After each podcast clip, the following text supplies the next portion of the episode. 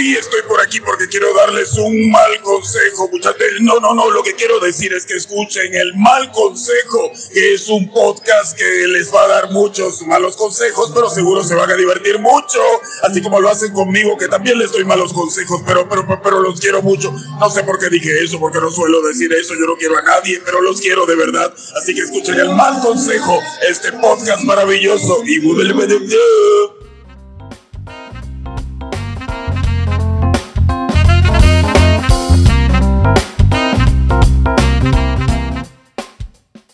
Buenos días, buenas tardes o buenas noches, o a la hora que suelan escucharnos. Mi nombre es Sebastián Valencia y como uno no puede hablar tantas pendejadas solo, hoy me encuentro acompañado por Daniel González y por Andrés Carvajal.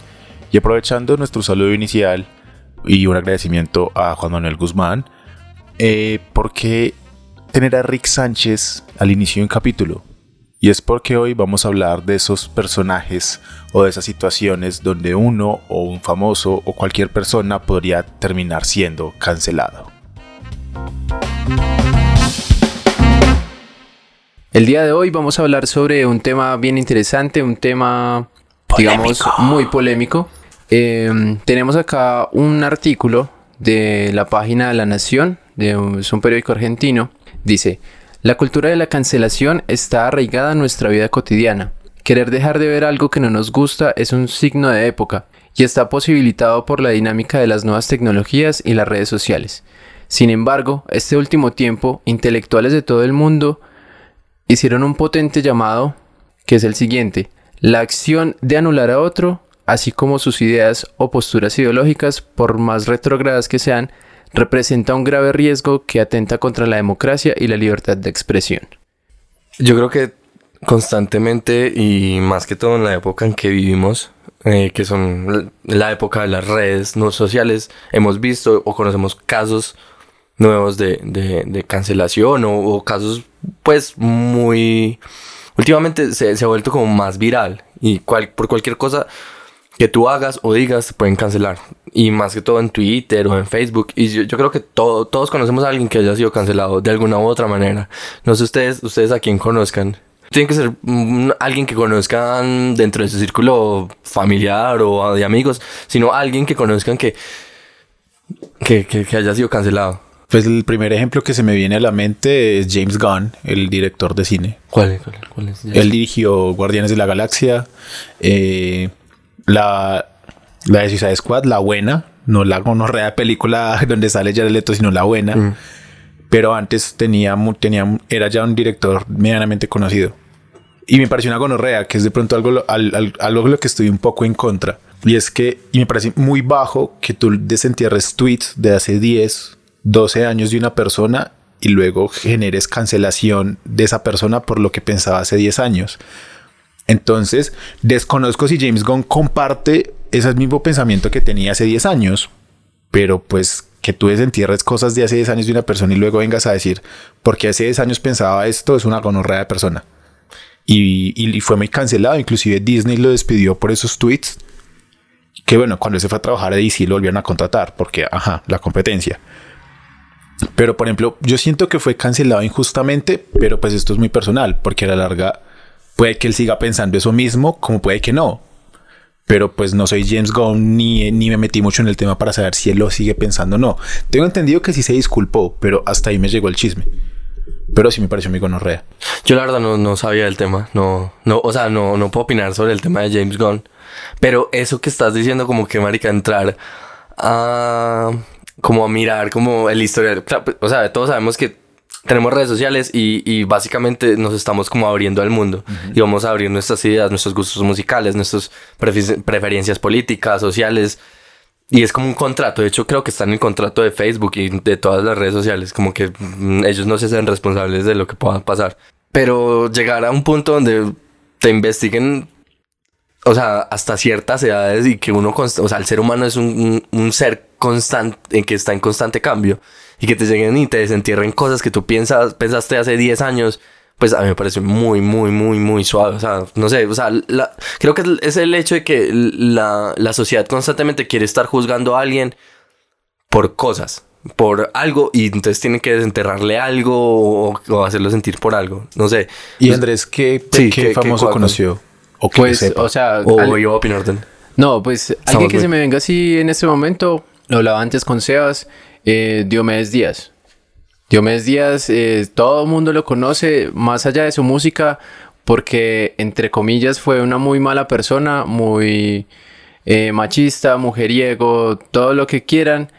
Pero entonces, eh, con, con Diomedes Díaz hay un dilema moral para mí, y es que, o sea, más allá, hay una cosa que es separar de la obra del artista. Antes de que lleguemos a esa parte, porque es muy extensa y sería chimba hablarlo, porque también va, siento que va dentro de la cultura de la cancelación, cerremos el tema.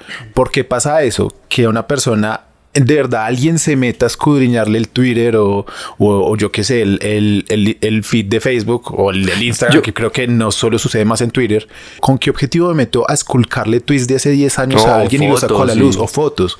Yo creo que es competencia. Digamos, si es en esos ámbitos, es competencia. O, o digamos, o, o, lo otro que puede suceder, que el ejemplo que yo iba a poner a Diego Armando Maradona que es canceladísimo en, con muchos sectores de, la sociedad y, fue muy cancelado incluso en el momento de su muerte por todas las cagadas que hizo, pero el tipo no, no, no fue un, diamante en bruto, pues un diamante en bruto sí fue, el tipo no fue una salta paloma, era lo que quería decir. Yo creo que es competencia y generar también debate y, acerca de la gente que estamos idolatrando o estamos siguiendo, no sé. Yo lo pienso de pronto es que yo creo que no se busca tanto competencia, sino también polémica. Mm. Como que, no sé, voy a decir cualquier barbaridad porque como les digo, desconozco cómo se dio, pero supongamos que un portal, diga, digámosle TMC o la red acá en Colombia, aunque esa comparación me parece una gonorrea, pero sí. Supongamos que un portal como TMC quiere, necesita un nuevo chismenita polémica. Yo, pensaría, yo pensaría que para mí es más factible que lleguen a hacer algo así que una persona desocupada pongámosle un Andrés, un Sebastián, un Daniel, un día ve que, que tuitaba James Gunn hace 11 años, que puede que los haya. Pero yo siento que una persona del común y corriente descubre sus tweets y qué hace, cómo hace que salgan a la luz y sean tan públicos. Es lo que, es lo que a mí de pronto no me cuadra. Porque, por ejemplo, en mi caso, y pues yo, y aunque yo no soy muy activo en Twitter, pero a mí me siguen, no sé, 10 personas y mucho. Entonces, si yo descubro esos tweets, ¿cómo hago que se hagan tan virales? Entonces es, es, es, por eso que menciona TMC o programas similares, porque no le encuentro más otra razón de ser. O sea, sí es generar polígono, pero también es generar competencia y es generar como debate. No tenemos de qué hablar. Digamos ahorita que estamos en, en, presidenciales, en, en votaciones presidenciales. Llegan y empiezan a sacar videos de hace un año, hace dos años, tweets de tal, eh, foto, imagen o bueno, videos de Petro cuando estaba en la, en la guerrilla del M19 hablando de tal cosa. O cuando o sacaban clips de tal... hay, una, hay una guerra constante, pues en ese, en ese ámbito o en ese círculo, hay una guerra constante como de política. Es eso, como generar debate, como no tenemos de qué hablar, hay que hablar de algo. Y es eso. Mm, siento que no en todos los casos son, son, son iguales, pero cuando son figuras, figuras públicas, más que todo se recurre a eso. Eh, lo que yo quería aportar ahí es que más allá de, generar polémica o de generar conflicto, eh, es una estrategia, todos tenemos claro que hoy en día en las redes sociales son muy tóxicas. Sí. Eh, eso para mí es un método de desprestigio hacia otra persona. Entonces, no sé, aquel fulano no me gusta, me cayó mal porque piensa, no sé, diferente a mí. Entonces la gente lo que hace es eh, eso mismo, lo que decía Sebas. Eh, buscar su pasado, su hace 10, 15 años que hacía en redes sociales, eh, cómo pensaba, y, se basa en eso, en cosas que pasaron hace mucho tiempo, solo con el fin de desprestigiar a otra persona. o sea, es como hacer una especie de, campaña de, de odio contra alguien solamente porque a mí no me gusta. Nos quieren denunciar es que la corporación humanitaria de la justicia al derecho y la Organización Defensora de los Derechos Humanos nos va a denunciar por injuria. Pero Por lámpara. ah, por lámpara sí. Acepto los cargos. Pero, injurioso nunca, pero yo no entiendo tampoco muy bien la denuncia porque no entiendo por qué por injuria si no es injuria o sí. Es que no hicimos nada malo. Es que, ¿a quién, quién le dio risa al chiste? Se van a ir al infierno, hijo de Y nosotros a la cárcel por culpa de usted. Por culpa de estas huevonas.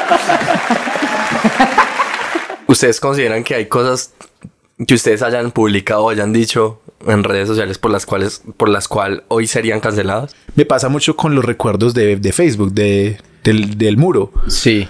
A mí me han salido cosas y recuerdo una, no sé si la pueda mencionar, yo diría que sí es pertinente mencionarla. Ah.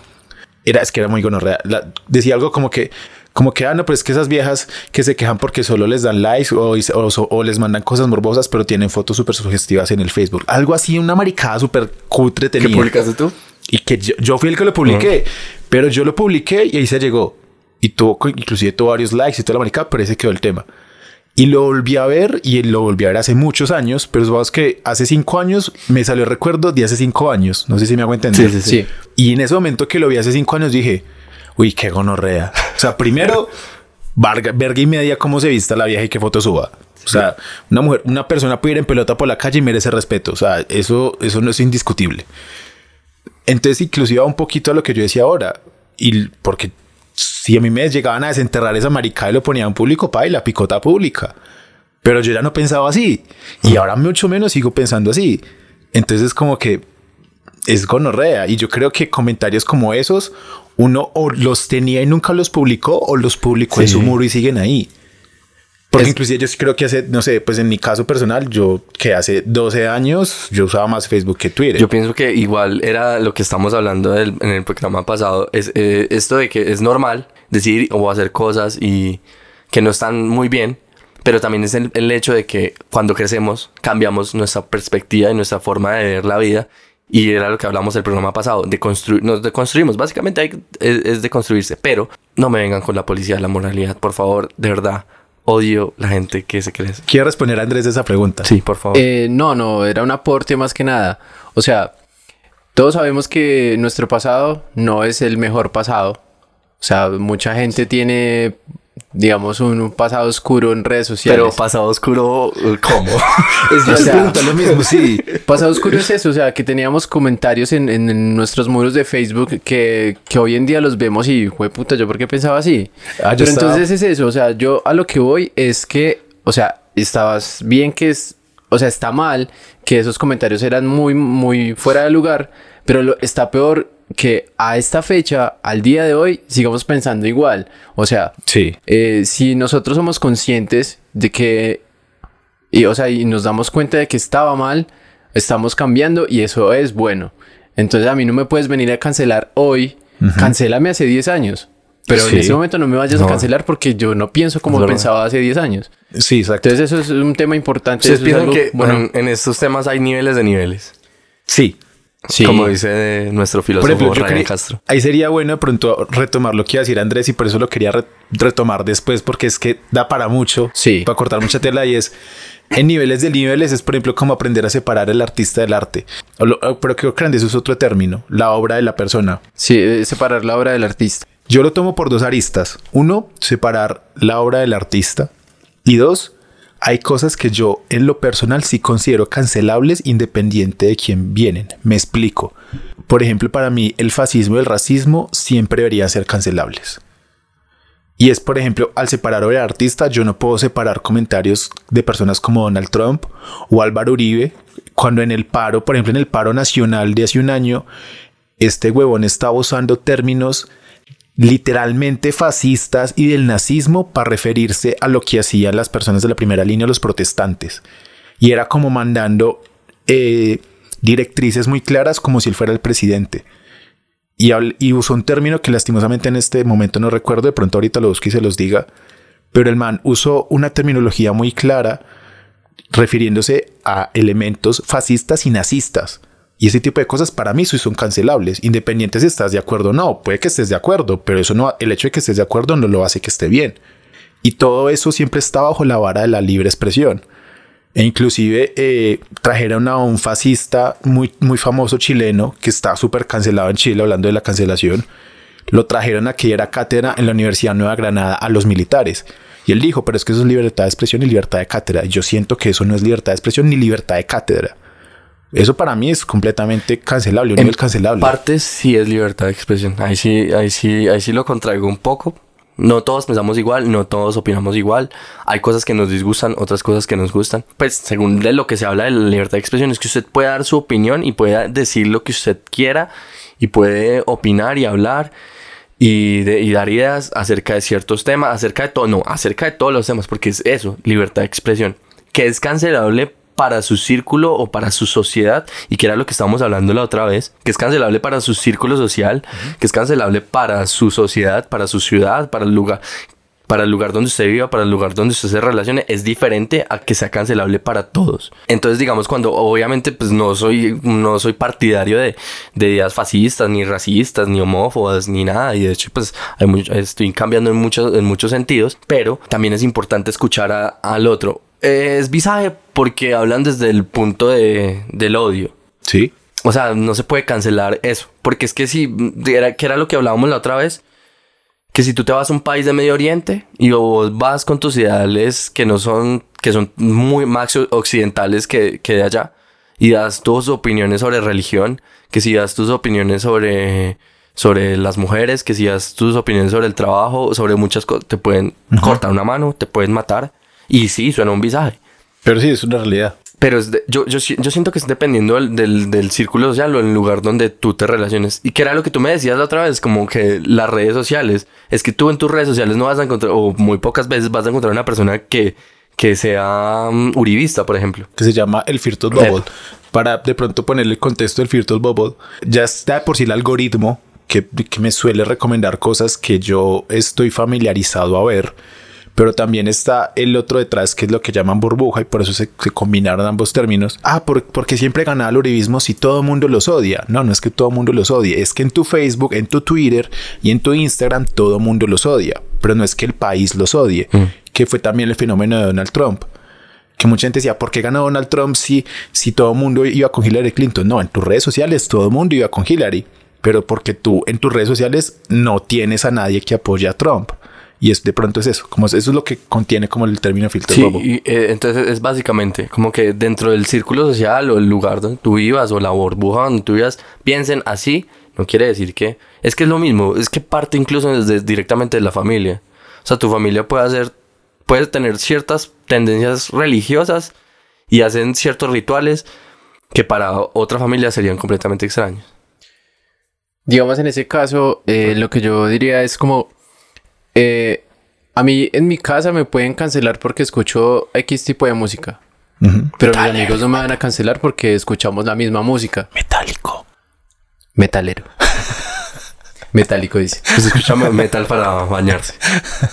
Y para lavar losa. Uf, la Uy. parce. Papi, esos platos me quedan pero limpios. No, limpios. Entonces es eso. Mr. Músculo. Los conciertos de metalcore que yo me voy en la ducha, papi, eso no está escrito. Me falta es pelo. Oler la cabeza. Yo leo la bola porque yo no tengo pelo, pero chimba. ¿Cuál bola? La, la cabeza, weón. Además porque dije bola, no bolas. Ok. No, pues no falta el Puede, Armstrong, puede weón. tener un talento oculto que solo puede menear una bola. Eso No sabemos si la, la cosa de... ¿Cómo fue? ¿Qué, le- qué fue lo que les hicieron a ustedes?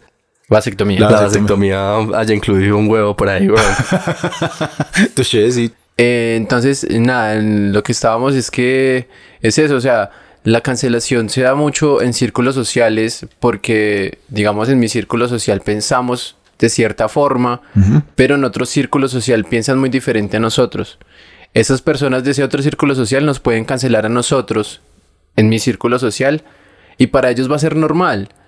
Y para mí va a ser, pero ¿por qué me van a cancelar si lo que yo estoy pensando, entre comillas, está bien? Sí. Entonces es eso, o sea, es muy... La, eh, esto de la cancelación en sí es muy subjetivo, porque es depende del contexto en el cual se encuentre un círculo social. Entonces también es uh, al- algo importante tener en cuenta al momento de cancelar a alguien. Yo hace Pero volvamos de pronto a lo que había preguntado Daniel ahorita, que fue lo del niveles de niveles, y que era lo que yo Ah, respondí perdón, y sí, me sí. alargué un poco y que de ya pronto no los dejé, no los dejé Sí. en, en lo que había preguntado Daniel. Por eso, para usted hay Sí. niveles de niveles en Sí, sí, sí, sí. Obvio, porque es que es muy diferente decir, bueno, marica, yo odio a la cultura negra. Me caen mal los negros. Cancélame. Pero entonces en ese caso, eh, el blanco está de acuerdo conmigo y para él va a ser normal. Y dice, no, sí, yo también odio a los negros. Yo no te voy a cancelar porque yo pienso igual que vos. Listo. Eso es un nivel muy alto. Pero entonces, digamos, eh, yo digo, no, pero es que a mí no me gusta la música urbana. Aunque sí me gusta. Aparte. Eh, no me gusta la música urbana. Entonces, no Espérate, ¿Eres racista? Eh, sabemos- Primero, por el color de tono de, de Andrés, sabemos que él no puede ser racista. No, no, no. No se puede odiar a sí mismo. Bueno, Andrés no es negro. como aclaró esta, pero la tengo yo como así. Yo soy canela pasión. papá. Es decir yo, pues, primero, usted no es negro completamente, pero tampoco es blanco pálido como esa pared, no. No. Mi estrato presente no puede ser racista. Sí, no, no, no. no, no, es imposible No, ser no. Racista. Entonces, claro, obvio, hay niveles. Eh, yo puedo decir, bueno, a, mí no me gusta tal género musical. eh, una persona que sí le gusta ese género eh, me puede cancelar. Esa cancelación, digamos que dentro de todo es un nivel muy bajo. Pero entonces lo- el ejemplo anterior de, de eso más racista, eh, sí, obvio, es un nivel mucho más alto porque hoy en día ser racista, pues, loco, ¿dónde estás? ¿En qué siglo estás? Y es que, digamos, los pensamientos de esas personas también deben ser tomados en cuenta, aunque para nosotros son muy radicales, son Ah, muy extremos. eh, ahí va, y ese es el aporte que yo quería darle, digamos, a la contraparte suya, Ajá, Sebas, sí. eh, de la libertad de expresión. Que, digamos, esas personas piensan de esa forma y para nosotros puede ser muy fuerte. Mm. Pero entonces hay que tenerlos en cuenta porque ese es el, el- mundo donde ellos viven, así viven ellos y, Y- para sí. ellos es normal, entre comillas, pero para nosotros no. Y yo lo hilé directamente Ok. con lo que él dijo, como que eh, es- él dijo como algo como que, bro, ¿en qué mundo vive siendo racista y todo esto? Y es de eso, marica, depende del contexto en el que tú vivas. Y es lo mismo, o sea, tú, tú entras a cancelar las cosas que son completamente diferentes a ti. Por eso yo digo que es que uno no, o sea, uno, uno, o sea, uno no le debe caer bien a todo el mundo. Y uno no le cae bien a todo el mundo. Pero hay que dejar ser a las personas.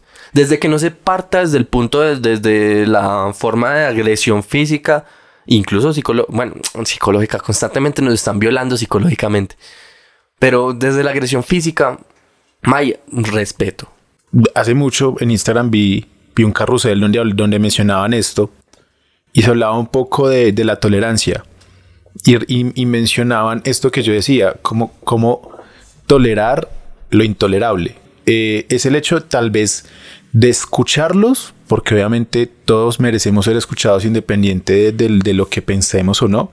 Ya va en la decisión de cada persona, ya siento que esto es más personal, si uno tolera y respeta esa, esa, esa opinión. Una cosa es Pero- tolerar, es exacto. Pero entonces es como yo te escucho y ya está dentro de mi persona, si, te, si lo respeto, lo apoyo y te lo tolero.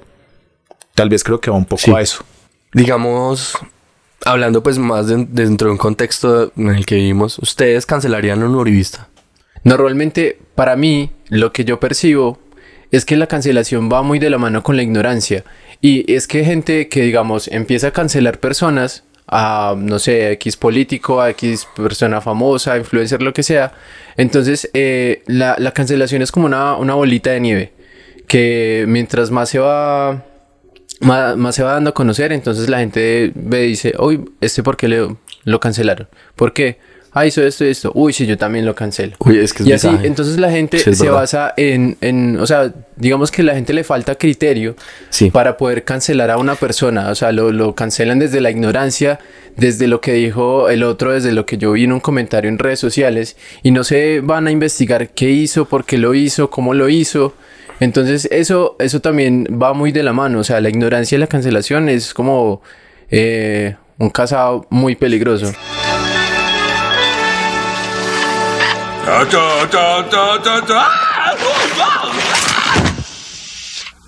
Y lo último del gran escándalo, Homero duerme desnudo en una bolsa de oxígeno que según él le da poderes sexuales.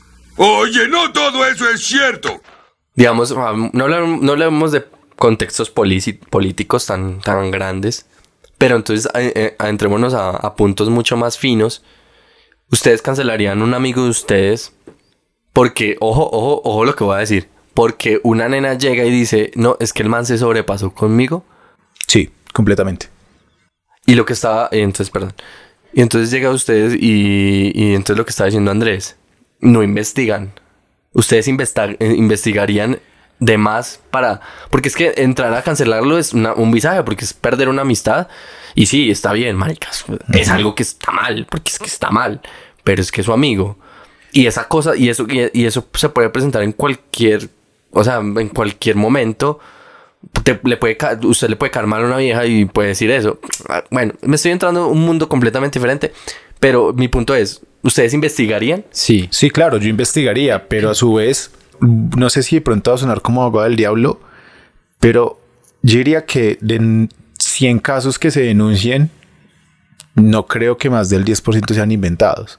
Entonces, para que una mujer llegue a ese extremo a decir es que él se sobrepasó conmigo, porque puede que serán casos y que el man le caiga mal y le quede la cagada.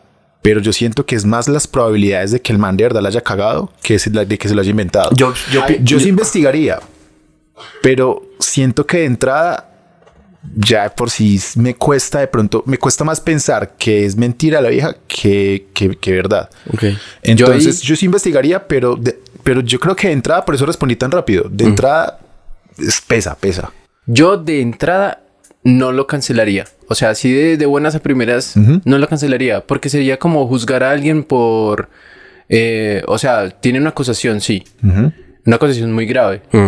Pero entonces, si yo llego a, can- a- a cancelar a esa persona, a mi parcero, porque está acusado de tal cosa, eh, o sea, no le estaría dando el beneficio de la duda a mi amigo. Ok. O sea, sí. estaría desconfiando de mi amigo. Puede que sí lo haya hecho, puede que no, no lo sabemos. Sí. Pero entonces eso, o sea, ahí es donde yo, como persona que cancela, debo tener el criterio de llegar a investigar. Lo que usted decía ahorita. Entonces, eh, digamos, parce, usted en serio hizo esto. Ah, no sé, me dice, pasó esto y esto, sí pasó, no pasó. Entonces ahí es donde yo, con mi criterio, con mi investigación previa, yo, parce, yo a usted lo voy a cancelar. Usted, eh, la verdad, ya no quiero seguir esa amistad porque eso que hizo fue muy cagada.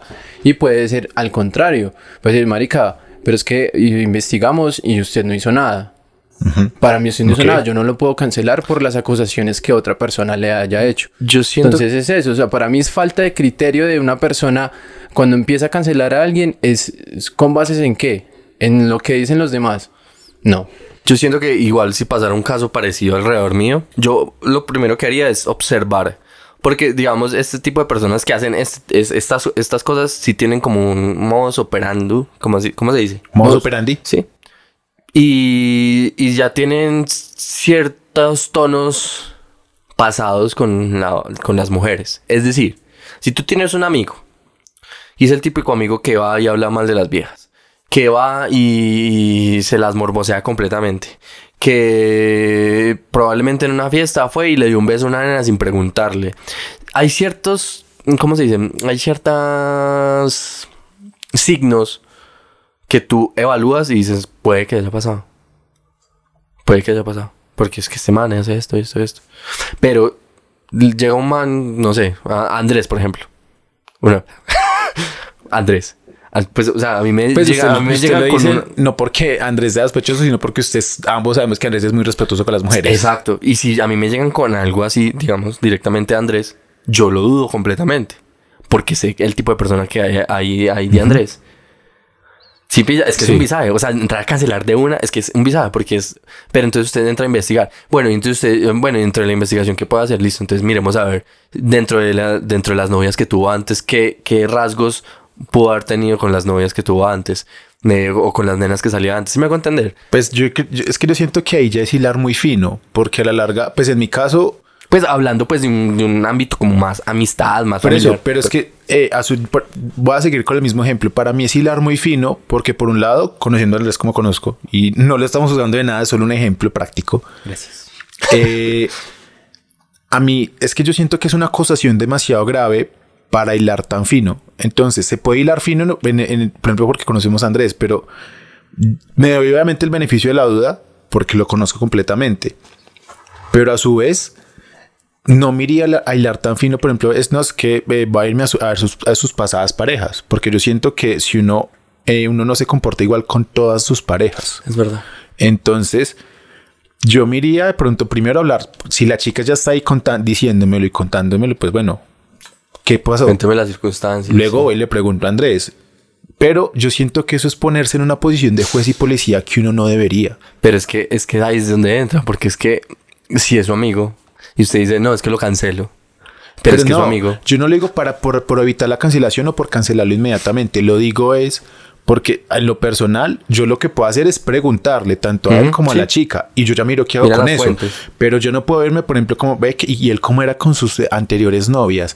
Y qué pasó. Y luego y pregunto a los amigos de la vieja, que uno sí lo puede hacer, pero siento que es ponerse en una labor que no es de uno. Entonces yo siento que va, depende más del criterio que de pronto ponerse hilar fino y de pronto, porque uno, como uno no tiene herramientas, porque uno no es investigador, uno no es perito, no sé cómo llamarlo, uno puede tener muchas teorías y muchas versiones y puede que llegue hasta una conclusión muy, muy falsa. Entonces yo depende que eso es mucho del- depende mucho del criterio que uno tenga y de tanto qué tanto cree conocer a la persona, pero a la larga pues Eso las vale. personas cambian y Sí, no todos conocemos a una persona al 100% por más que creamos que sí. Entonces yo siento que ahí es, es complicado. En ese tema en específico es muy complicado muy y es con muchas pinzas. Es que es muy espinoso porque, y, y lo hablamos directamente porque sí, estamos hablando de cancelación de personas famosas, que es mucho más fácil para nosotros porque primero no las conocemos. Segundo, nos, o sea, usted puede llegar y cancelar a Uribe por lo que se ha dicho de Uribe, porque tal, los 1600, no, 2600, los 6400, son 6400, Sí, 6400, y listo, usted lo puede hacer, porque es alguien famoso, y usted no lo conoce, no tiene nada que ver con usted, pero entonces la gente le pide muchas veces, digamos, a los hijos de Uribe, no, es que ustedes deben, bueno, cancelarlo no, o sea, no deber- deberían denunciarlo. No, pues les dicen es que usted debería odiar a su padre. ey. Parce, es, Papi, es pues- mi papá. Pues, O sea, es que yo, yo, y era lo que yo, lo que yo iba a decir, marica, es que los contextos y el momento y las personas es muy importante para llegar a usted a hacer un, porque es que el hecho de que usted cancele a una persona es, puede incluso dañar la vida de una persona. claro. Ojo, es que eso puede cagarle, pues hablando desde, un desde un punto de vista occidental. Porque si tú te vas a Medio Oriente, a ti te cancelan y no es que te cancelen en redes. Probablemente te cancelen y te meten en la cárcel o te maten, marica. Aquí al menos está la- el beneficio de la duda dependiendo pues también, también de lo que hayas hecho o no. Pero entonces es eso, marica. Es que ahí en ese caso, eh, lo que decía Sebas de, de, o sea, de tomar un papel que no nos corresponde, a mí me parece que sí, pero no en cierta, o sea, en cierta medida. Obvio no, yo no soy un juez, no soy abogado, no soy quien para juzgar, pero es algo que, que digamos, va de la mano de lo que decía yo del criterio. O sea, yo tengo que tener el criterio propio de juzgar si las acciones que yo vea si son, si son reales o no, juzgar eh, según mi criterio si está bien o mal. Entonces es eso, o sea, eh, en cierta forma vamos a ser jueces eh, implícitos en, en algo, porque si estamos involucrados, pues en este caso, digamos, en el ejemplo del parcero que presuntamente hizo algo o no, eh, vamos a ser sí o sí jueces. Sí, de Porque forma. de cierta forma vamos a juzgar a, a una persona para saber si la cancelamos o no. Es que yo, eh, cuando, lo- cuando me dije, la- usé la palabra juez, me refería un poco que es muy difícil o es muy poco objetivo ser juez y parte. Entonces yo no, pues yo no puedo, es como llegar a abogar de pronto por, por el mano, algo por el estilo.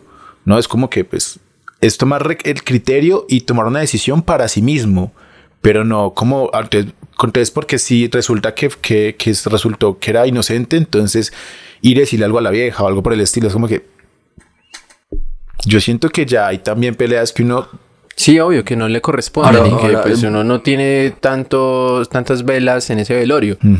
Pero, pero es eso, o sea, si, si al parcero mío lo están juzgando por algo que yo siento que y que según mis pruebas y mi criterio está mal, eh, de cierta forma yo lo tengo que defender. Mm. Sí, estoy de acuerdo. Entonces es eso, o sea, porque yo no, pues, no yo voy creo a que, dejar morir a, yo creo que incluso las mismas mujeres harían lo mismo. Y ahora que están, y que son, pues, que están un poco más unidas, yo, yo siento que las mujeres siempre han estado relativamente unidas. O las, nosotros como seres humanos nos dividimos en muchos, bueno, en muchos aspectos, pero eso no tiene nada que ver con el tema. Yo creo que dentro de, dentro, si pasara igual las viejas o las amigas, incluso las defen- los defenderían o no. Incluso yo creería que las viejas defenderían a férreamente a la vieja. Sí, claro. Eh, sororidad le llaman. o sea, como con puñal en mano, la defendería. O sea, digamos, o sea, que el caso hipotético se volteara. Es decir, que la vieja violara al man. Las viejas lo van a. Lo, la van a defender a, a- a cuchillo y. Inclusive yo creería Es que es muy por sororidad también muchas otras no la cancelarían. No sé. Porque yo siento que en esos aspectos ya dependería de la hipocresía o la empatía de cada mujer. Pero es eso, eso, eso es un tema que en lo personal yo en ese momento no, quisiera tocar porque acá no hay ni una mujer presente. verdad, y es verdad. por otro lado no tiene nada que ver con lo otro. Escucha, Morty, odio decirte esto, pero lo que la gente llama amor es en realidad una reacción química que lleva a los animales a procrear. Es fuerte, Morty, y luego desaparece dejándote parado en un matrimonio fallido. Yo lo hice y tus padres lo están haciendo. Rompe el ciclo, Morty, sé mejor. Enfócate en la ciencia. Muy bien, de acuerdo. Iré a prepararme para el baile. Sí, yo iré a ver cómo está tu mamá. ¿Ustedes alguna vez han cancelado a alguien? Lo que yo sí tiendo a hacer, y no sé si cuente como cancelación, es que cuando veo que alguien publica algo muy burdo o, muy, o me parece absurdo o muy pasado de tono o racista o algo por ese estilo, en lugar de entrar en polémicas o algo por ese estilo, yo tiendo, yo ni siquiera bloqueo, yo es como ¿Un que un follow o eliminar de amigos o algo así. No sé si eso cuente como cancelar. Y Andrés, usted, usted corre, pues usted recuerda haber cancelado a alguien. Más fácil dejar de seguir, o sea, es cierta parte de la cancelación. Porque para mí la cancelación va más allá de, Sí, de dar, digamos, de dar un, follow a una, a una persona que hizo X o Y cosa. Eh, va es como en lo que yo les comentaba anteriormente, en hacer una campaña de desprestigio para Ajá. esa persona. Sí. Entonces, digamos, yo en este momento no recuerdo haber cancelado a alguien porque no he dicho como que, ay, bueno, esta persona hizo tal cosa y pongo en mis redes sociales, eh, esta persona es tal así, así, así. Eh, yo no la apoyo por esto y esto y esto. Yo no lo he hecho porque yo considero que eso es cancelación y pues no Ahí recuerdo me, haberlo ahí me surgió una duda. Por ejemplo, cuando yo creo que no, no sé si todo lo hemos hecho, pero no sé si lo hemos hecho en redes, pero sí sé que lo hemos discutido eh, fuera de micrófono. Cuando uno, por ejemplo, yo en redes, cuando pasó lo de Mario Castaño o, los, o lo- Mm. todo lo que le pasó, le, le todo el mundo decía de Octavio Cardona, pero que no está comprobado ante la ley. Sí. Cuando yo veo eso en redes y lo comparto, estoy cancelando a ese político. Sí, porque para hace- mí- en cierta parte, claro, está Porque compartiendo. en ese caso yo creo que muchos hacemos parte de esa cultura sin saberlo. Es que es lo que está diciendo Andrés ahora. Es que no, no se investiga la cance- no se investiga el, el por qué se está cancelando. Solamente, o sea, lo que normalmente hacen las personas es seguir tendencias. Entonces, eh, digamos, estoy en Facebook y digo, uy, cancelaron a aquel. ¿Por qué lo cancelaron? Ah, ah, yo también creo lo mismo, va, comparto. Ok. Comparto y entonces ahí es donde empieza la campaña de desprestigio eh, en la que, digamos, todos hacemos parte de, de la cancelación cuando estamos cancelando a alguien.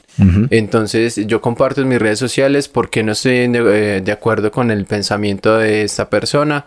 eh, y, y de cierta forma tiro comentarios de odio, eh, de, no sé, de desacuerdo con esa persona.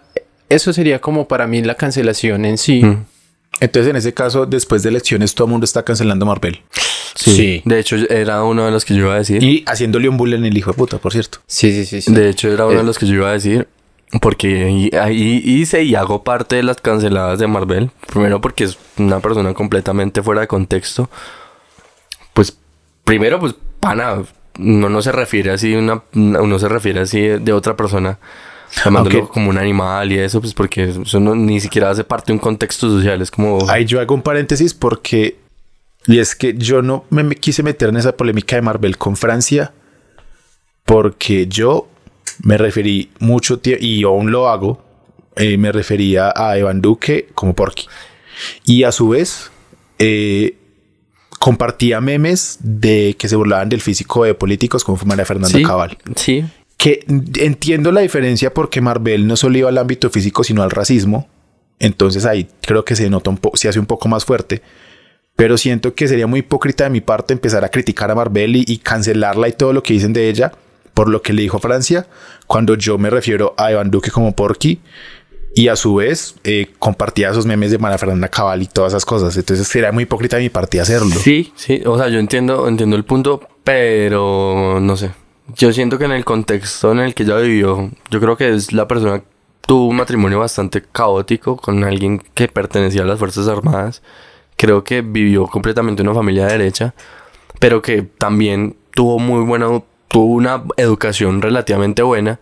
En fin, no, no, no, no, no quiero entrar a detalles del por qué lo hice, pues no sé.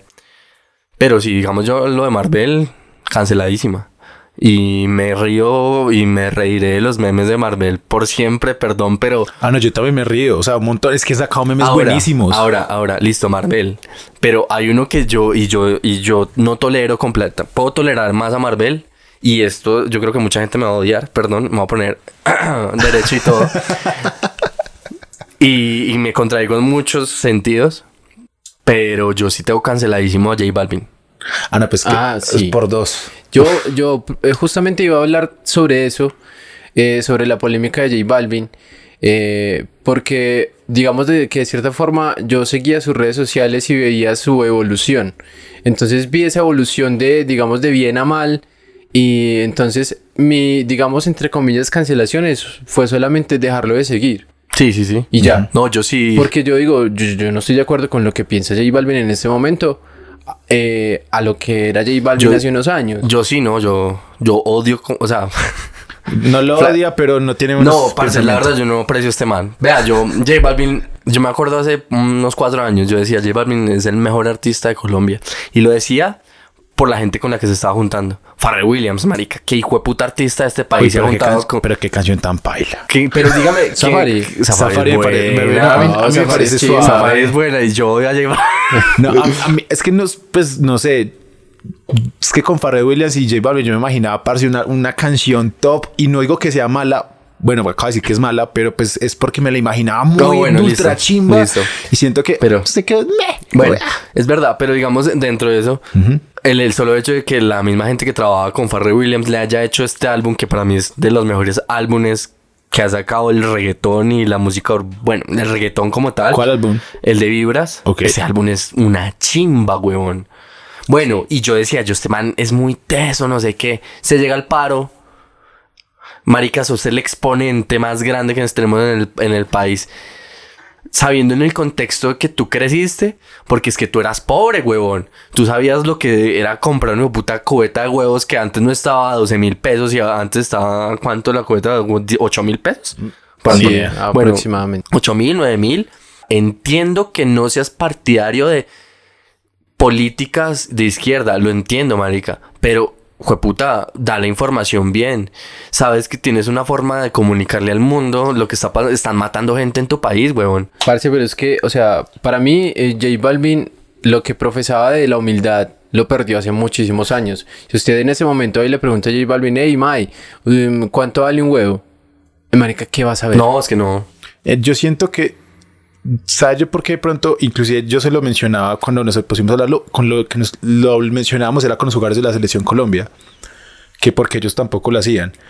Y yo siento que me parecería más, más gonorrea o, ma- o ma- o más heavy si lo hacen por lástima y condescendencia o por arrastrar tracking en redes que porque de verdad les nazca.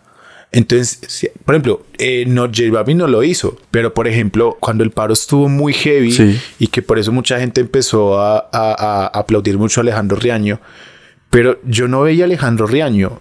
En esa tractomula detrás habían muchísimos músicos y artistas, llámese los Petit Felas, que sé que a usted no le gustan, pero estuvieron ahí metidos en ese escenario.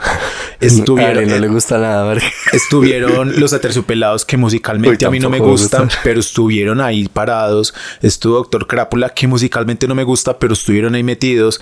Estuvo, estuvo eh, Televit, que me pareció una banda de kilo que estuvo, que estuvo ahí. Creo que también estuvo La Ville, estuvo Messier Periné. Su Adriana Es- Lucía, pa. Estuvo Adriana Lucía. ¿Quién se sabe una canción de Adriana Lucía aquí? Yo, tam- yo no me sé nada. Yo no sé, pero yo sé que... yo sé ya que yo escuché ya una es parada, canción de mae. Adriana, Adriana Lucía cuando era joven, pues yo cuando yo estaba más chiquito y cuando yo era más joven, que es un vallenato, bueno, en fin. El punto es que, eh, y también había otro que quería nombrar, estuvo Chuck Chucky. Town, esa es la que quería nombrar. Entonces yo siento, sí, yo no estoy, yo no aplaudo que J Balvin no diga nada, pero tampoco lo esperaba. Porque en lugar, y yo entiendo, y entiendo su, su punto de vista, pero porque en lugar de molestarnos con este, No que en lugar. Pues marica, que nos valga verga y media. Si, si, si, él, si uno que, obviamente, es que él tiene tracking mundial, sí, eso yo lo entiendo. Pero porque en lugar de estar esperando que este huevón que está afuera nos diga algo, porque él ni siquiera creo que vive en Colombia, cuando los que están aquí probablemente están también comiendo mierda en muchos sentidos, y están apoyando eso porque nos les aplaudimos eso y de pronto les damos más tracking a ellos que en lugar de dárselo a J Balvin cuando no dijo nada de eso le estamos tirando hate. Espere. J Balvin, sí, lo cancelo. Otro que iba a decir y que es un para mí es una contraparte y esto es otro entrecomillado es lo que pasó con Egan, Egan Bernal, que está pasando con Egan. Parce, sí dio su punto político, dio su punto de vista político, pero desde el respeto, Nea. Sí. El tipo no. Sí. Y El man no hizo insultó a nada, nadie. No consultó a nadie. Yo digo, yo voy a votar por. Creo que fue por Fico. Sí, en, la- la- en el momento auge, en el, en, el, en el punto pues más alto, fue que dijo que votaba por Fico. Por, dio sus razones. Y ya, desde un punto de vista respetuoso. Inclusive Juan Desde, desde su contexto, sí, marica, yo no voy a cancelar a Juan Fernando Quintero, aparte lo amo, weón. Pues yo- inclusive lo yo- amo. pues, era muy Subí una foto con Fico, con Fico, weón, y yo, parce, yo no... Es, Es que- a mí, ay, marica, a mí son me causó mucha gracia. Yo, aquí haciendo un paréntesis, yo estaba con Danieles, íbamos por ahí por la calle. Cuando, no sé si usted fue que me la mostró o yo me la encontré. No, yo la mostré. Me mostró la foto del de- en Twitter de Juan Fernando y yo. Se me acaba de caer un ídolo. Sí, te sigo amando, pero que conorrea. Pero pues, y, y, o sea, pues a la larga su punto de vista, al verá, a la larga su, su voto, Es que, pues. es que sí, es, que lo que yo digo, marica, es que sean respetuosos. Sí, por ejemplo, en el caso de esto de Egan, eh, yo nunca vi que el man insultara a personas que no pensaran como él. El man solamente daba su punto de vista. Y lo Que cancelaron nosotros no lo completamente. comportamos, Sí, uff. Lo cancelaron eh, está bien. Pero, pero sí, ahí me pareció una cancelación Y muy lo mismo injusta. con, no solo con Egan, el otro, eh, y Nairo también, pues, el hecho es que, pues, listo, tas, tienen su posición política, pero hablan desde el respeto, no tienen, no tienen discursos de odio Exacto. hacia otros sectores políticos o hacia otros sectores sociales, como lo com- completamente lo hizo Marvel, que si es un discurso de odio y si es un discurso de, parce, es muy suave lo que usted piensa, pues, no lo que usted piensa como un político, porque pues, su forma de la, la vida y la forma de ver el país, pero parce, ojo con lo que está diciendo.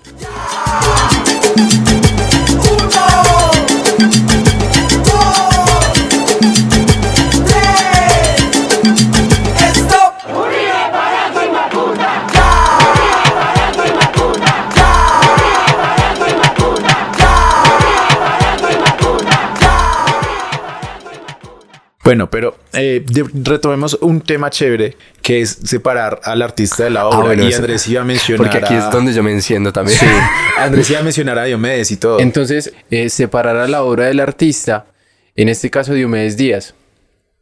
Eh, mucha gente tiene cancelado a Diomedes Díaz porque fue machista, porque fue mujeriego, porque fue tomatrago, drogadicto. Eh, sí. Te acepto tu cancelación. Asesino puede ser, no lo sabemos. Pero toda, hijo de puta. El man no, una buena persona no fue. Sí, clarísimo. No, es que es Entonces una- es que es eso, o es sea, una buena persona. hay muchas personas que siguen idolatrando a Diomedes Díaz, pero lo que no ven, eh, o sea, no ven esas cosas que para nosotros son malas, sino que lo que ven es su obra. O sea, lo que admiran Mm. no es a Diomedes, sino a los temas de Diomedes. No, y probablemente hay gente que porque sí son admira a temas Diomedes. que, Sí. aunque yo odie el vallenato, son temas que me A sé mí- a mí- y a son, mí- son temas buenos. Perdón, pero para mí Diomedes es crack.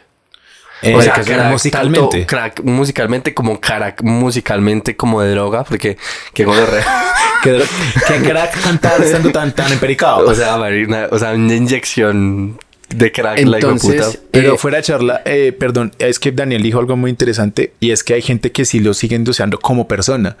Y un día mi mamá me dijo algo muy, muy, porque estamos hablando de esto y ella me dijo algo también muy válido. Eh, y es que mucha gente lo endiosa por su música y solo por su música. Por ejemplo, mi hermana mayor es un ejemplo. Ella dice, yo odio a Diomedes Díaz como persona, pero es- yo amo su música porque el mar era un artista de kilo, una pésima persona por un artista de Ajá. kilo. Y yo amo el vallenato Es que y amo a Diomedes por su música, pero él fue una pésima persona. Es como es lo mismo que y yo. entonces, perdón, hablando de esto, un día mi mamá me dijo, yo le dije, pero porque hay gente que lo endiosa a la persona y no al arte, mío. Lo que pasa es que Diomedes en un punto tuvo tanta, pero tanta plata que le empezó a calmarle el hambre a mucha gente. O sea, él en la Guajira, pues, Ajá. Básicamente es una Pablo Escobar. Sí, no, pero es fuera de charla es también otro por- por el personaje que tenemos hablar. Empe- él le calmaba al hambre, el hambre a mucha gente literalmente. Entonces, yo entiendo, pues, fue puta.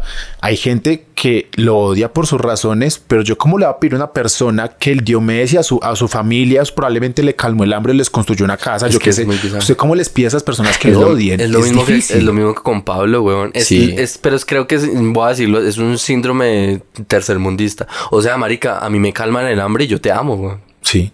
Porque es que todos, o sea, yo creo que de clase media baja para abajo, o sea, de- desde la clase media hacia abajo, todos en algún momento tuvimos que haber aguantado, Claro. aunque sea unos días de hambre o un- unos, unos meses comiendo suave. Y llega un tipo y te da la comida, te da techo. Obviamente lo vas a amar, weón. ¿Cómo no lo vas a amar? Es ¿Cómo, que es cómo- o sea, Ahí lo es que no está haciendo un político, lo está haciendo un man que canta.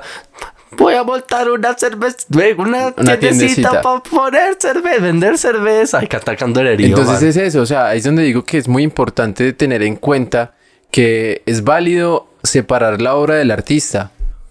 Porque, digamos, en ese caso, bueno, ma- más, allá de las acciones, digamos, buenas que hayan hecho, aunque sean cosas, aunque sean personas, digamos, malas, eh, hay que separar la obra del artista porque eh, eso no, de cierta forma, no define eh, sus, digamos, sus, mala- sus malas acciones, por así decirlo. Eh, se ve mucho en el mundo artístico, más que nada en los cantantes y en esto, y es eso, o sea, separar la obra del artista. Un ejemplo puntual, eh, hace unos meses, unos años, no, creo que fue el año pasado, eh, todos ubican al grupo de rap Doble Porción, Sí. ¿cierto? Eh, los manes, para mí, son muy buenos. Tienen temas muy chimbas. Y los manes el año pasado estuvieron en una polémica, ambos, ambos, una polémica con un rollo con unas nenas, una Sí, fiesta, no sé qué, Oye, eh, no denuncias de abusos, qué tal. Una gonorrea. Entonces ahí es donde yo digo, gonorrea, está mal lo que hicieron si lo hicieron. Pero no lo sabemos porque son, son acusaciones eh, presuntuosas. Entonces es eso, o sea, yo no voy a dejar de escuchar doble porción porque me parecen los temas muy chimbas, Y aparte muy es que bien hechos. Te sientes por súper lo que hicieron los identificado, weón. O sea, a mí para, para mí Manzanas a la Vuelta, en la época cuando yo lo empecé a escuchar, y esto es completamente fuera del tema, es para mí es mi adolescencia, mi, mi inicio de adultez, es encontrar música y decir, pues puta, yo he vivido esto. Yo Pero me he pasado con mis que- parceros a tomar cerveza en un parque mientras veo un hijo puta metiendo perico al lado o están dando puñal al lado. Pues tampoco es que diga pues en el lugar más, más suave, pero sí ha pasado. Pero yo diría que ahí es Yo importante, y no sé si de pronto fue que usted no se supo expresar y quiero preguntarle, es de pronto en el hecho de decir, eh, independiente de las acusaciones, y, y- y lo voy a decir sin conocer porque no tiene ni idea del caso, aunque la verdad no, soy- no soy muy seguidor de doble porción, pero siento que a lo que usted va es que independiente de lo que ellos hagan como personas, Mm. y puede que los declaren culpables, no lo sé Ajá. o no los harán ya declarar inocentes, desconozco el caso. Pero eh, independiente de que los declaren culpables o inocentes y se investigue o no, eso no va a quitar el hecho de pronto y lo que va también Daniel, de que usted se siga identificando con las canciones. Es lo mismo que con Diomedes. Me gusta la canción, me gusta la can- el, el- lo que han hecho y me identifico con el arte de esta persona. Sí. No estoy diciendo que esa persona eh, es inocente porque hace buen arte, que son dos cosas completamente Claro. diferentes. Mm. Es que en ese caso, o sea, eh, para aclarar, digamos, mi punto de vista, es eh, básicamente decir como que eh, ellos son los intérpretes de doble porción. Sí. O sea, lo que yo valoro de ellos no es lo que hacen por fuera del de micrófono de, de- de su vida de artistas, sino que yo lo que valoro es lo que hacen en micrófono, lo que hacen en cabina. Eh, todas las barras, el arte, los samples son muy buenos. Para mí eso es lo que yo valoro. Pero ya de aquí a, a yo sentirme identificado con las cosas que ellos hacen por fuera de su vida artística, no. Porque Sí. yo no los conozco.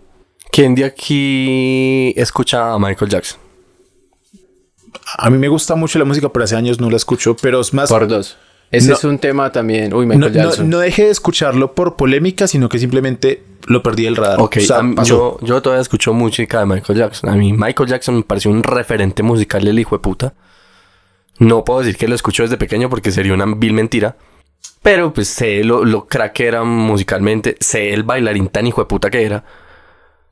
Pero el man se murió, Tin. Pero entonces está y cancelamos y cancelamos al artista, a los artistas. Michael Jackson no es cancelado. No fue cancelado. Y, y se nos olvida, y se nos olvida de lo que pasó con Michael Jackson. Pero él sí fue cancelado después de muerto con el documental de que salió en la BBC, si no estoy mal. Que inclusive los Simpson sacaron un capítulo donde él ni siquiera salía, él daba la voz. Y los Simpson retiraron ese capítulo de todas las plataformas. Yo la verdad desconozco el documental, entonces no puedo- Sacaron un documental de dos partes en la BBC y se canceló mucho a Michael Jackson por eso. Y Pero por lo que hacía con los niños. Sí, porque salían dos personas que eh, de- se- inclusive en el documental decían literalmente estas palabras, presuntamente fueron abusadas por él. Ok, es, es Y es- después de eso, eh, y mucha gente dudó, uno, hay dos, hay dos partes, la gente que dudó por la- idolatría de Michael Jackson, Sí. pero otro lado, la gente que dudó, no por idolatría de Michael Jackson, sino que les hacía- se les hacía extraño que personas ya adultas recordaran con tanto detalle qué fue lo que les Ok. pasó con él eh, siendo niños. Y fue de ahí que en- por medio de las dudas del segundo grupo de personas, no del primero, porque siento que eso ya es una opinión sesgada, pero este segundo grupo de personas y todas esas dudas que se generaron, se empezó a armar polémica y el mismo director y los entrevistados, si no estoy mal, aceptaron que no hubo una, una buena, un buen rigor periodístico allí, que mucho de, de eso, no sé si, no, no, no puedo usar la palabra se armó, porque a la larga es, hay que tomarlo con, con delicadeza porque es un tema delicado, pero como que a la larga, o como si tendieron a exagerarlo, o como cosas por ese estilo, y el documental como que también se apagó un poco por eso mismo. Ok. Pero la polémica sí se quedó ahí y siento que mucha gente en ese momento sí Pero, canceló a Michael pero Jackson el por eso documental salió después de muerto. Sí, después de muerto. Ok. Porque el, el documental creo que eso fue hace como tres años o algo así. Lo que yo iba a comentar y lo que yo iba a decir es que listo, es lo mismo, separar el arte del artista. Ve, el artista de su arte. Yo a Michael Jackson no lo puedo juzgar, primero porque no sé el contexto, hay muchas versiones. Segundo, no lo conozco. Yo al man no lo conozco. Sé que tiene dos hijos y los, hijos, los dos hijos están bien. No han dicho nada y muy bien y tienen plata como un hijo puta. Porque a, plata no les falta. Ortiz en. ¡Que viva los! ¡Seguro, compadre!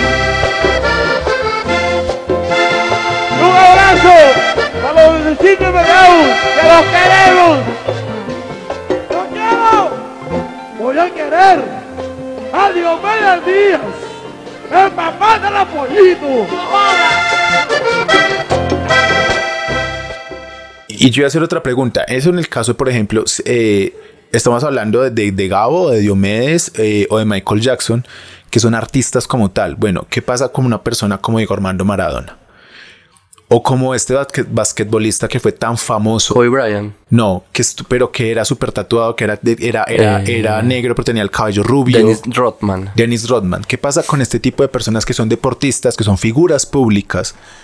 Por ejemplo, y yo lo hablaba con Andrés esta, esta tarde que veníamos caminando hacia mi casa, y fue como que, por ejemplo, eh, yo reconozco, eh, yo, por ejemplo, yo a Diego Armando Maradona como persona no, no lo quiero, ni le tengo estima. Me parece que fue una gonorrea de ser humano. Y inclusive siento que yo, y yo no puedo decir que viví o soy amante de su fútbol porque nunca lo vi. O sea, yo, Diego Armando Maradona, sé que estuvo vivo porque lo veía en noticias, pero yo no viví su fútbol. Yo no, eh, no, y no soy fan de su fútbol por eso mismo, porque nunca lo vi. Y a su vez, no me agrada como, como persona que, pues, que en paz descanse. Sí. Ya por eso Colombia tiene tantas reservas de perico guardadas. El punto es que a su vez como eh, pienso todo esto, no puedo desconocer, y siendo tan fanático del fútbol como lo soy, no puedo desconocer sus estadísticas y el hito y la historia que él marcó en el fútbol. O porque sí, estás. Es, es- es- estoy de acuerdo en todo lo que estás diciendo, pero entramos en lo mismo. Es Diego Armando. Maradona, futbolísticamente crack, muy bueno, todo lo que se quiera. No lo vi, yo tampoco.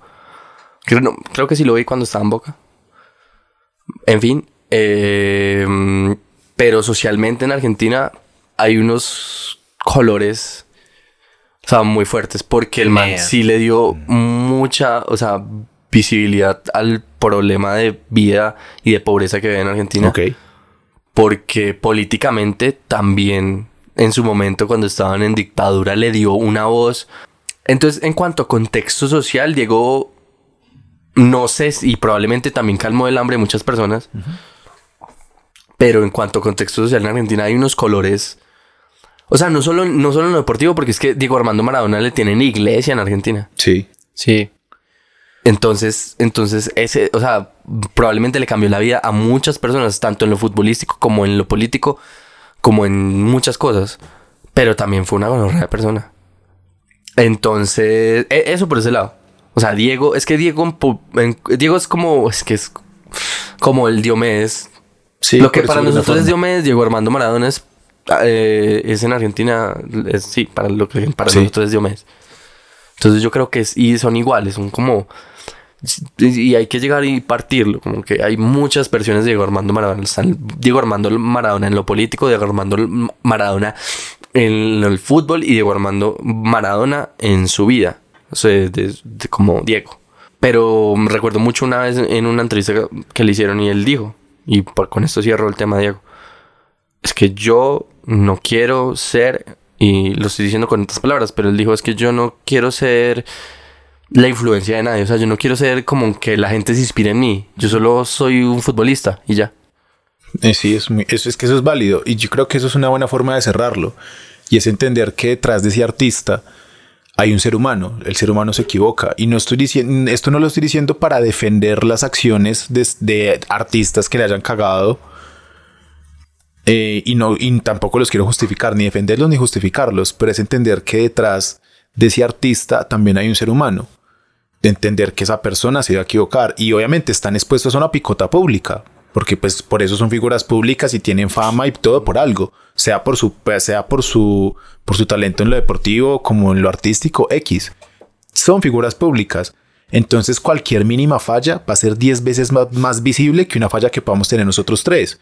Yo siento que no, no voy a decir que esté bien porque eso depende de persona a persona, pero en lo personal yo sí tiendo a separar el artista de su obra por eso mismo, porque detrás hay un ser humano que se equivoca y porque yo, el hecho de que me guste la canción de esa persona, o yo qué sé, o porque disfruté un partido de Armando Maradona, lo que sea, no significa que esté avalando o disfrutando sus malos actos que hizo como persona. Listo, digamos casos y no expliquemos el por qué.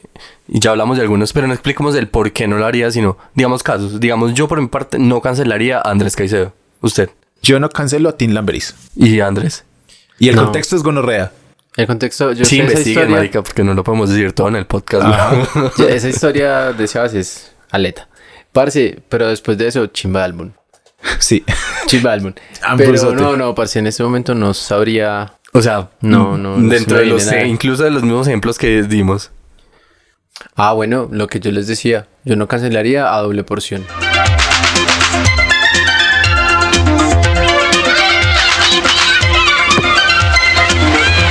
Haceme un favor, disfruta de la vida.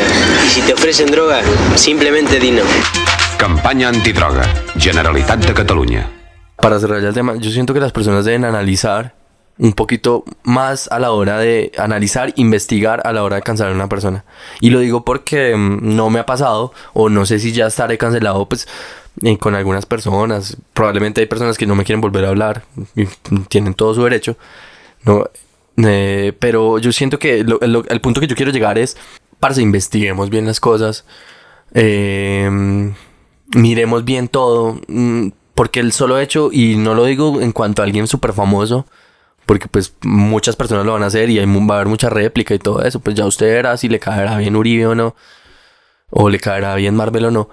Pero si es alguien que usted sabe, sabe que pueda afectar y digamos si es de su ciudad o algo, investigue bien el tema. No lo haga solo por replicar información, porque la cancelación literalmente le puede cagar la vida a una persona, cagársela completamente. Y no hablo de como que se lo vayan a matar o, y probablemente pueda pasar o lo amenacen de muerte, sino porque no le van a dar trabajo, no se va a poder reivindicar. Y es muy visaje, es muy visaje porque Porque así como hay personas que están en la cárcel intentando cambiar, así como nosotros pensábamos hace 10 años de una forma y hoy pensamos de otra, está, hay personas que pueden cambiar muchas, de muchas perspectivas y muchas formas de ver el mundo. Y yo siento que es eso, investiguemos bien las cosas, miremos bien antes de, de replicar información y, y- y eso. Es eso, digamos ya para cerrar. eh, como es de costumbre, hacemos lo del mal consejo. Entonces, cada uno va a aportar su mal consejo. Y en este caso, el mío va muy de la mano de, de esto. Siendo, aclaro, muy sarcástico. Es que cuando vayas a cancelar a alguien, guarda tu criterio.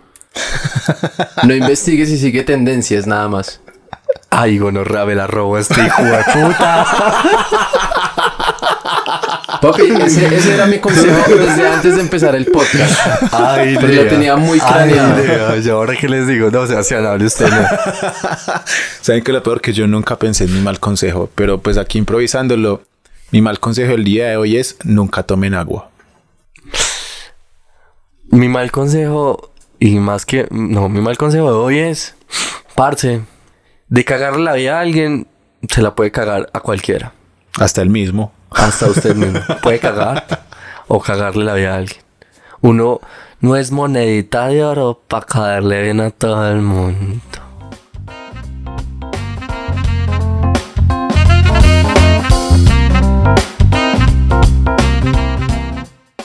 Bueno, si llegaron hasta este punto, espero que lo hayan disfrutado. Muchas gracias por escucharnos. Les recuerdo que nos pueden seguir en redes como arroba el mal podcast. Yo soy Sebastián Valencia. Me pueden seguir en redes como arroba fuera del bulto. A Daniel González como guion bajo. Y a Andrés Carvajal como andresc.mob. Muchas gracias y nos estamos escuchando más adelante.